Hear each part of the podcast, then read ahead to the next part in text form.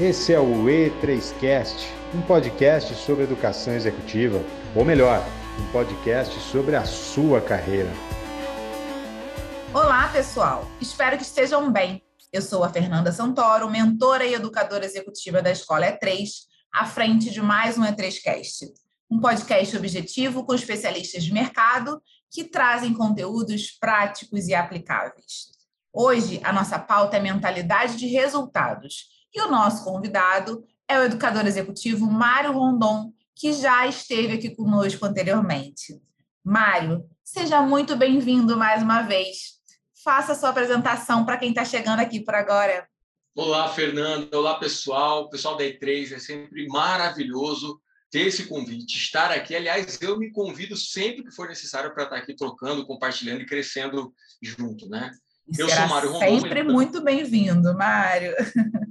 Opa, Fê, obrigado, obrigado mesmo. É muito bom conversar com você. Você deixa a gente muito à vontade, principalmente para falar sobre temas que a gente gosta, né? Então, agradeço sempre. Obrigado mais uma vez mesmo. Ainda mais para falar sobre esse convite da né? mentalidade de resultado, que como educador executivo eu venho trabalhando bastante nos treinamentos, e só que não é só como educador. Né? Eu tive uma passagem como piloto, tanto piloto militar como piloto civil, e como piloto, vocês sabem, piloto de avião, a gente vive em tempestades, tempestades reais, literalmente, né? E dentro da tempestade tem coisas que a gente não controla, tanto quanto os nossos resultados. Né? E aí você, a gente poderia perguntar, você, qualquer pessoa, mas se a gente não controla resultado, como a escola E3 defende muito, principalmente o Ale Prates, né? Se a gente não controla de resultado, por que falar sobre mentalidade de resultado? Principalmente pela forma como a gente aborda as tempestades da nossa vida, a forma como a gente aborda os problemas das organizações, a forma como a gente encara os desafios dentro de uma organização. Então é um prazer e bola para frente, tamo junto. Tem alguma pergunta aí para mim já? Com certeza. O que é essa tal de mentalidade de resultados, Mário? Mentalidade de resultado. Né? Eu já comecei falando que essa, o olhar para o resultado não adianta. Ok, então o que seria essa mentalidade de resultado? Bom, entre outros pontos que a gente poderia conversar ou apresentar, está o deixar de olhar uma organização, uma equipe, um indivíduo numa perspectiva cartesiana. Né? É, essa, essa perspectiva cartesiana já não mais responde às demandas atuais. Quer dizer, eu penso que há muito tempo já não mais responde. Né? É fundamental que a gente passe a olhar a organização, a equipe, as pessoas de forma sistêmica, né? tanto dentro quanto fora de uma organização, de forma sistêmica. A gente observar, a gente olhar, a gente apreciar as conexões, principalmente entre as áreas. A gente passou por muito tempo e ainda hoje a gente encontra, né, você pode confirmar dentro de treinamentos, é, empresas nas quais as, as, os setores, os departamentos não conversam entre si. Né? Essa visão de que é, isso um, um, depois do número um, com certeza vai vir número dois, ela só existe na régua. Porque dentro do tempestade, dentro do desafio, se a gente ficar observando só a linearidade, a gente vai perder possibilidades de encontrar alternativas para resolver um problema. Então, quando a gente fala em mentalidade de resultado, nós estamos falando em geração de um pensamento sistêmico. Né? A competência nossa em gerar uma abordagem adaptativa frente a problemas que ocorrem do nada, né? A um, o, como chama, é um futuro que emerge, né? A gente possui diferentes sistemas que orientam as organizações. A gente possui sistema ordenado, um sistema complexo, sistemas que são caóticos, né? Esses sistemas ordenados é o que normalmente a gente espera encontrar. Mas nem tudo, a gente sabe muito bem disso, nem tudo dentro de uma empresa, nem tudo dentro de uma equipe, nem tudo dentro das nossas vidas pessoais ou profissionais são ordenados. A maior parte delas emergem de forma muito surpre surpreendente, né? de forma complexa, ou por vezes de forma caótica. Então, quando a gente fala em mentalidade de resultado, é a proposição da gente passar de uma percepção simples, linear, cartesiana, para uma percepção, uma abordagem né, de gestão e de liderança mais ampla, mais sistêmica. Ela é mais fácil de se falar do que de se vivenciar no dia a dia. Faz sentido para você? Total sentido, Mário. E pelo que você está colocando, né, dessa essa mudança, você traz essa necessidade de uma resposta mais adaptativa, né? Sair desse olhar cartesiano, simples, para essa abordagem mais sistêmica. E aí, trazendo esse olhar dessa abertura, né, de mentalidade. Esse conceito da mentalidade de resultados tem conexão com a mentalidade de crescimento, o conceito de mentalidade de crescimento trazido pela, pela Carol Dweck? Total, total. É muito bom você trazer essa questão né, da, da paridade, ou então da semelhança, de estarem dentro, né, essa questão da mentalidade de crescimento com a mentalidade de resultado, que é uma percepção mais ampla. Para fazer, para dar essa resposta, então para a gente construir uma resposta, eu não sei se você já ouviu falar sobre a história do personagem mitológico da Grécia, né, o Procusto. Tem até um livro chamado A Cama de Procusto na Cintaleb.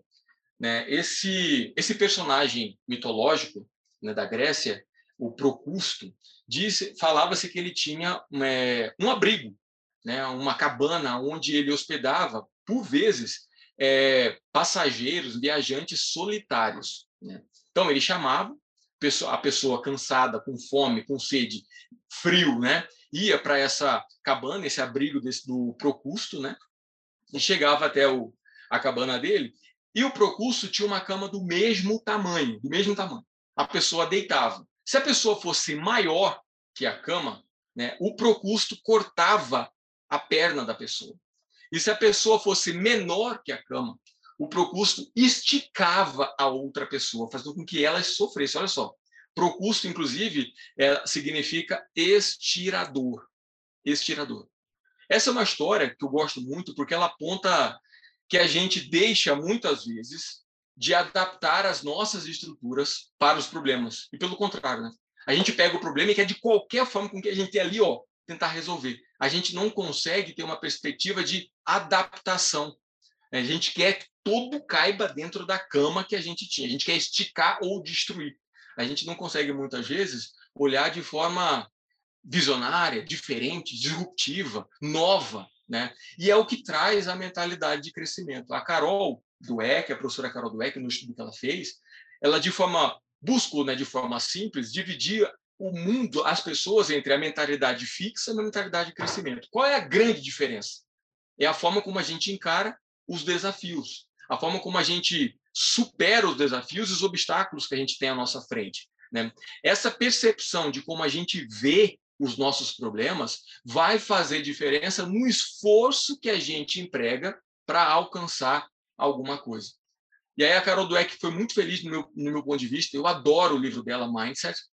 A hora que, ele, que ela coloca que os problemas que emergem do futuro requerem necessariamente que a gente resolva de forma diferente, né? de maneiras diferentes. Mudar a mentalidade requer que a gente não tenha medo à crítica, não quer que a gente tenha receio do sucesso dos outros do nosso sucesso.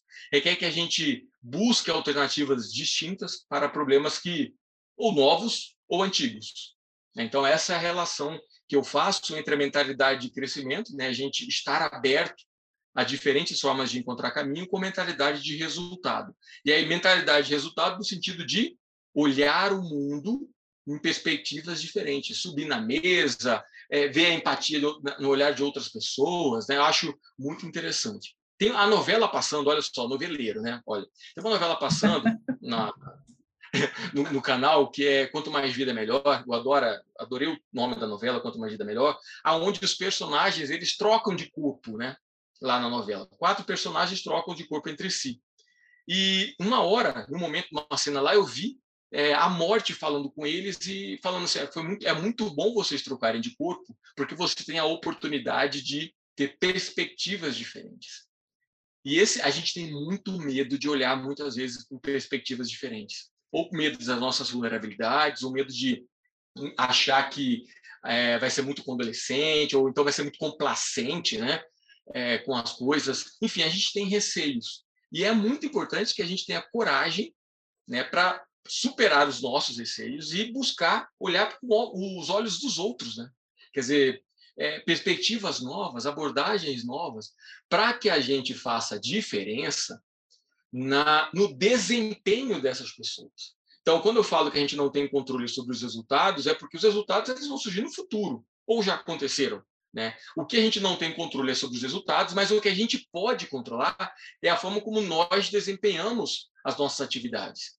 E quando a gente fala em influenciar a forma de desempenho, nós estamos falando em nossa mentalidade. E aí entra um papel fundamental né, do líder e do gestor. Encontrar uma maneira de fazer com que as pessoas se sintam à vontade para superar os desafios, os obstáculos, os seus esforços pessoais, né, sem medo de críticas, ou então, mesmo com medo, né, encarar as críticas em busca do seu sucesso. Então, essa relação, né, essa provocação que você traz entre mentalidade de crescimento e mentalidade de resultado faz todo sentido para mim. Bacana, Mário. E como que essa mentalidade que é mais aberta, né, que busca novas perspectivas, que vê os problemas de forma diferente, se conecta com um alto desempenho? Ela, ela se conecta muito porque ela traz características fundamentais para dentro da organização ou dentro da nossa equipe. Né? Tem, é, tem um, uma história muito legal que fala assim: se você der um martelo para uma criança, ele vai passar a ver todo o resto como um prego. Né? Eu acho muito legal essa é, essa metáfora porque essa, essa história, né? Porque faz com que a gente nos provoque ou a gente pense até que ponto nós estamos utilizando uma única ferramenta para resolver problemas distintos. Quando a gente se provoca, pelo menos se provoca a olhar o, é, a forma como a gente busca resolver os nossos problemas de formas diferentes, a gente dá a possibilidade de criar na nossa organização, na nossa empresa, no nosso setor, um ambiente com algumas características fundamentais para mim, como, por exemplo, integridade, um ambiente de, é, de, capaz de se adaptar, um ambiente resiliente. O Nassim Taleb defenderia a questão de um ambiente antifrágil, né? Onde a gente, mesmo com o problema, aliás, com o problema, a gente sai muito mais forte. Né? Então, quando a gente tem essa possibilidade, a gente busca metas de forma muito clara com os indicadores, e aí a gente tem uma autopreservação, uma auto-organização sem receios, sem medos. Né? É, eu tenho tido contato com muitas equipes onde os liderados eles estão caminhando em ovos, com medo de falar que não sabem, com medo de falar que é, fizeram errado, com medo e, e, por vezes buscam subterfúgios. Né? E é um perigo, porque esses subterfúgios a, a curto, talvez médio prazo, ele dê resultado, né? mostra algum número, mas a médio e longo prazo, o negócio vai dar errado. Então, quando você possibilita que a sua equipe desenvolva uma mentalidade de crescimento, uma mentalidade voltada para o seu desempenho positivo, uma mentalidade voltada para a integridade com adaptação, você cria possibilidades mil, né? Não tem nem como saber quais são as, as alternativas que podem surgir. Né? Eu adoro, adoro liderar, gerenciar, estar com equipes em sala de aula, na gerência, quando estou gestor, quando estou coordenador, quando estou gestor de projeto, eu adoro fazer com que, ou e perceber com que a equipe esteja se amadurecendo, né? esteja criando a base que o professor Patrick Lencioni chama, né? a base da confiança para encarar os problemas com autorresponsabilidade e, e força, né, individual e, e coletivo também. Excelente, Mário. Assim, é, é, essa tua abordagem né, tão completa, trazendo esses pontos de quanto essa mentalidade de resultados, de novas perspectivas, leva ao alto desempenho, que vai levar, obviamente, a resultados diferenciados, resultados extraordinários e o quanto que a gente se conecta com esse modelo de liderança, né, que incentiva, que estimula, que apoia, né, que dá espaço para a equipe experimentar, que dá espaço para a equipe, equipe buscar essas novas visões e com isso trazer a, toda a força da sua criatividade transformada em ação, que é basicamente a inovação, né? A gente fala muito sobre isso, tem muitos estudos que comprovam quanto que isso traz resultados diferenciados mas a gente ainda tem alguns líderes que não conseguem trabalhar dessa forma, né? Que acabam é, é, tolindo a experimentação, com receio de erros, com receio de falhas, né? Na sua opinião, o que, que leva esses líderes ainda a seguirem nesse modelo mais antigo de simplesmente manter aquilo que já existia e, e bloquear, de certa forma, essa criatividade da equipe? Muitas vezes é a questão do medo, do receio, né? ou então, com muita verdade, não perceberem que estão presos numa mentalidade cartesiana, uma mentalidade linear. Não são todas as pessoas, nós né, somos seres humanos, então não é tranquilo navegar, voar por mares turbulentos, por ares turbulentos, por tempestades. A gente prefere, naturalmente, uma zona de conforto. Então, mudar a mentalidade de como a gente vê e enxerga uh, os problemas, enxerga a equipe, as questões, como a gente enxerga as pessoas, né? e percepções distintas, né? não fazendo um auto-reflexo. Então, mudar essa mentalidade é muito desafiador. E aí não adianta a gente apenas ter ferramentas lançadas em treinamentos, em workshops, em leituras, em livros, o que é maravilhoso, mas não adianta apenas isso, né? Só a teoria, vou colocar de forma é, simplista aqui. Não adianta só a teoria se a gente não colocar isso na prática e se a gente não propor, né? se a gente não se propuser tomando a decisão de mudar a nossa mentalidade, de mudar a abordagem de como a gente enfrenta os nossos problemas, os problemas da nossa equipe. Em especial, né, como você traz aqui, em especial para gestores e líderes. Né? Gestores e líderes, quando se colocam se, ou estão nessa condição ou posição, é, é uma tomada de decisão, é um contrato que ele está tendo ali com ele, com a organização e com as equipes. E aqui a gente tem canais de comunicação que requerem perfis, abordagens, e-mails e formas diferentes né? E nós, como seres humanos que somos, temos medo disso. Temos medo de apresentar vulnerabilidade, temos medo, como eu já falei, né? temos medo de falar não sei, não entendi, não estou pronto. Né? A gente pensa como é que as pessoas vão me ver a hora que eu falar não sei. Como é que as pessoas vão me perceber a hora que falar não estou pronto para isso? Vão me perceber como uma pessoa fraca? Que tipo de líder eu sou? Então a gente vem ao longo de muitos anos querendo mostrar para as pessoas ou para a organização um tipo de líder ou Superman ou Mulher Maravilha, né? Onde a gente não tem nada de errado, sabe todas as respostas. E quando não é assim, né? A gente não tem todas as respostas, principalmente porque a gente não conhece todos os problemas, todas as variáveis dos sistemas que são complexos. Né? A gente precisa estar aberto a isso. Então, os líderes, os gestores, além da teoria, precisam se abrir para o novo, mesmo com o medo humano que a gente tem. Né? Permita-se ser humano, é uma bandeira que eu sempre carrego. Permita-se ser humano, veja diferente. E é só assim que a gente sai do lugar e se conecta com as pessoas, né? Sendo humano, sendo vulnerável, sendo gente, gente real. Exato, exatamente, sendo gente, né? Sendo a gente sabendo que do outro lado tem pessoa. Excelente, Mário. É, você trouxe né, algumas competências que são extremamente importantes, conectadas a essa mentalidade de resultados, essa mentalidade de crescimento, que são a adaptabilidade e a antifragilidade. Que outras competências você entende que são fundamentais para desenvolver essa nova visão, essa abertura a novas perspectivas? Ótimo, Fê. É, é uma pergunta de um, um bilhão né, de reais, de dólares, de qualquer moeda que seja, né? porque a gente vive numa era de mudança, né? ou melhor, numa mudança de era. A gente não sabe exatamente para onde está indo, de que forma. Então, diversas competências que a gente poderia colocar no bloco grande, soft skills, eu poderia trazer aqui. Mas eu quero destacar três, principalmente do que a gente já falou, com relação e conectando, né, com relação ao ser humano. A gente entender as nossas características como ser humano, como pessoa, como as pessoas. Nós estamos gerindo processos e liderando pessoas, vamos colocar dessa forma, né?